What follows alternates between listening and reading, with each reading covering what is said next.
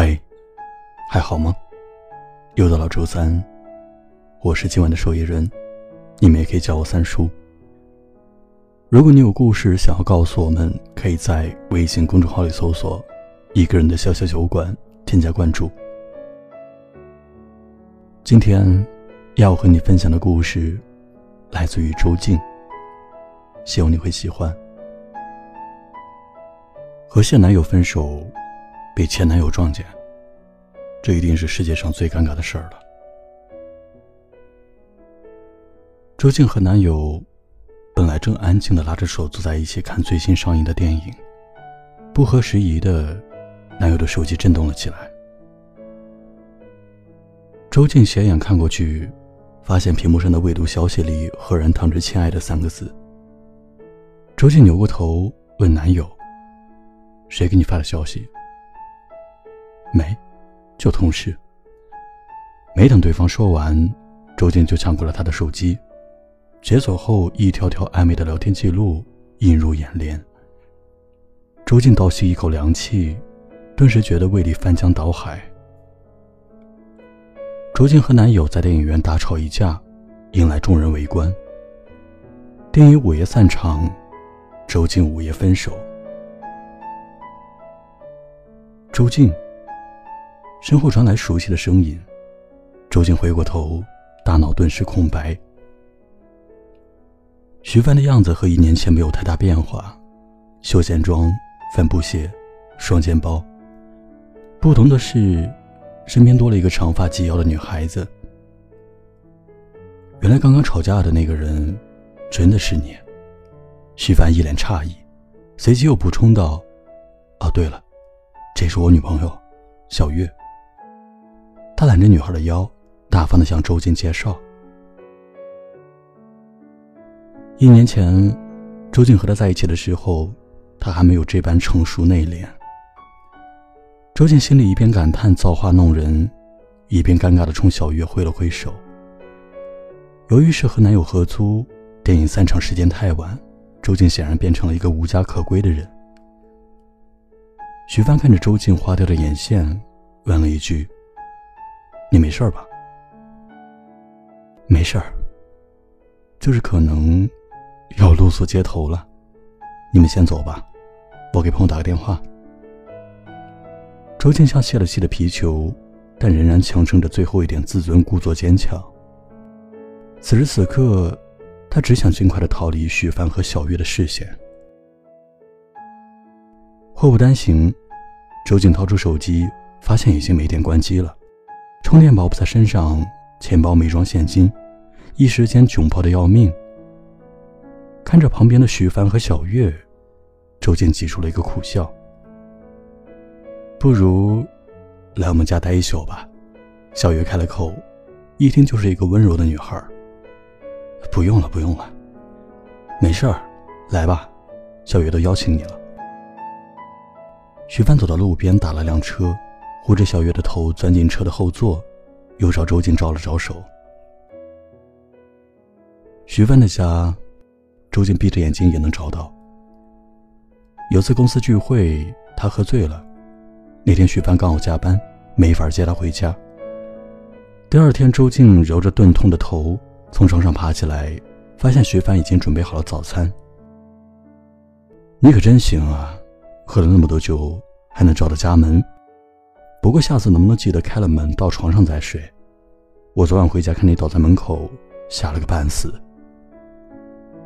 徐帆给周静倒了一杯牛奶，刚烤好的吐司散发着麦芽的香甜。再次走进徐帆的家的那一刻，周静发现室内的香薰已经不是之前的那种冷冽的味道了，反而变成了水果香。你家香薰的味道蛮好闻的。小月特别喜欢水果的清香，时间久了我也觉得很好闻。徐帆把拖鞋放到周静的脚下，接过了她手上的单肩包。我来帮你找身换洗的衣服吧。小月说着进了卧室，路过徐帆时，温顺的搂了一下他的胳膊，乖巧又俏皮。周静心里再次感慨：徐帆怎么这么好命？现女友比前女友看起来好一百倍。周静记得，徐帆是一个很爱熬夜的人，可洗漱完就被小月拉着乖乖的睡觉去了。他在书房里睡不着，爬起来看徐帆摆在桌上的小玩意儿。水杯，已经不是之前那一个了。一年前，他和徐帆一起逛超市，相中了一款 Hello Kitty 的水杯。每次来姨妈肚子痛，徐帆都会用他喜欢的水杯冲好红糖水。一边搂着他看电影，一边督促他尽快喝完。键盘好像也换了，周静记得，以前那个键盘花了自己一大半的实习工资。那时候刚毕业，两个人在一起后，许帆第一次过生日，同事推荐了一款男生会比较喜欢的键盘。工资发下来那天，周静咬了咬牙，没舍得给自己买件新的衣服。直接买下了那款键盘，还有书架上的书。他们两个一起买的情侣必做小事指南已经不见了。当时他和徐帆幼稚的在每一件事完成后都按了手印，一人一半，刚好拼出一个完整的心。一百件事只做了三十件，他们就分手了。至于分手。周静瞪大了眼睛望着天花板，发现自己竟想不起具体的原因了。只记得那天在游乐园，他想坐旋转木马，徐帆笑着说了一句“幼稚”，他就翻了脸。两个人越吵越凶，他翻的旧账越来越多，说着说着就分了手。周静是个倔强的人。那次争吵后，再没有回过徐帆的家。这次偶然踏入，他才意识到，原来这里一丁点他曾住过的痕迹都没有留下。此时此刻，小月应该正在徐帆的臂弯里幸福安稳的睡着，而他，直到返回这里，才发现自己这一年一直都没有放下。因为没有放下，才会不断的更换男友，哪怕甚至那个人不适合自己。因为没有放下，所以以往的每一次分手，都不再痛彻心扉。因为没有放下，所以他才会接受小月的邀请，想来看一看这个曾经有自己住过的地方，如今是什么样子。来这里之前，他隐隐期待。小月会因为自己和徐帆争吵，甚至想过他们会吵得分手。这样，他和徐帆也许就可以重新开始了。可是，已经过去的时光，不会因为你的后悔就倒流，也不会因为你长大了、懂事了，就给你再次选择的机会。此时，隔壁屋的门开了，徐帆的脚步声传入耳畔。月月。喝冰水还是凉白开？凉白开就好。徐帆接了水，又回了卧室。前后不到半分钟的时间里，周静突然就想通了。一场恋爱就像一场考试，他的成绩已经公布，而现在，他能做的无非就是好好温习自己的疏漏，在下一场考试中稳定发挥。曾经他孩子气的诅咒过。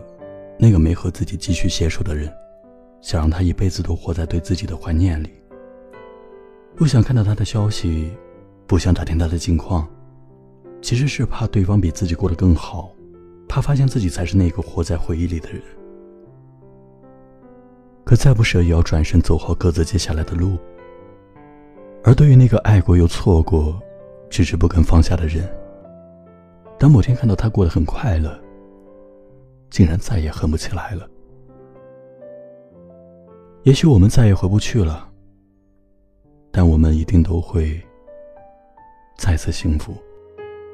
星期天某个晚宴，在镜子前，他打量着时间，赴了约，睡在对面，话题都细听尊便。他说他。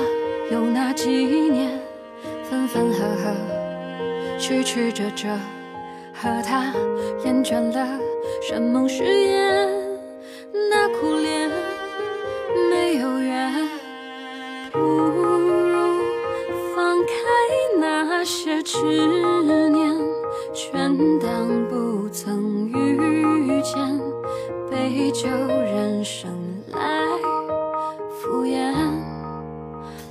只是你。只关心多一点，那追着公车的少年，如今西装笔挺体面。可惜只敢你以为的肤浅，人间笑得多欢颜。苦涩的一并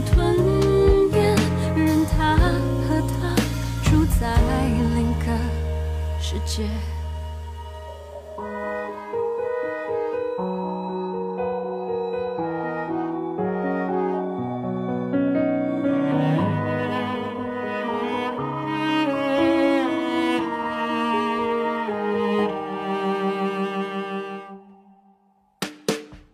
平静着内心波澜，不说再见是最好的想念，让日子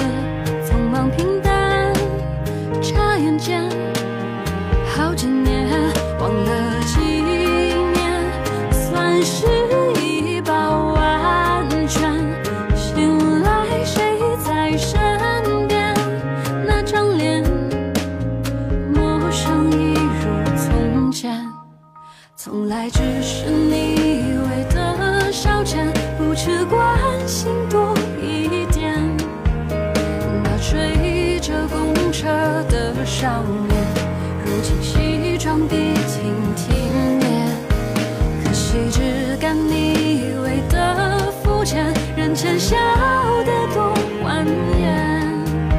苦涩的一并吞咽，任他和他。在另个，从来只是你以为的消遣。好了，今晚的故事就到这里。我是周三，下周三不见不散。少年，如今西装笔挺体面，可惜只敢你以为的肤浅，人前笑得多欢颜。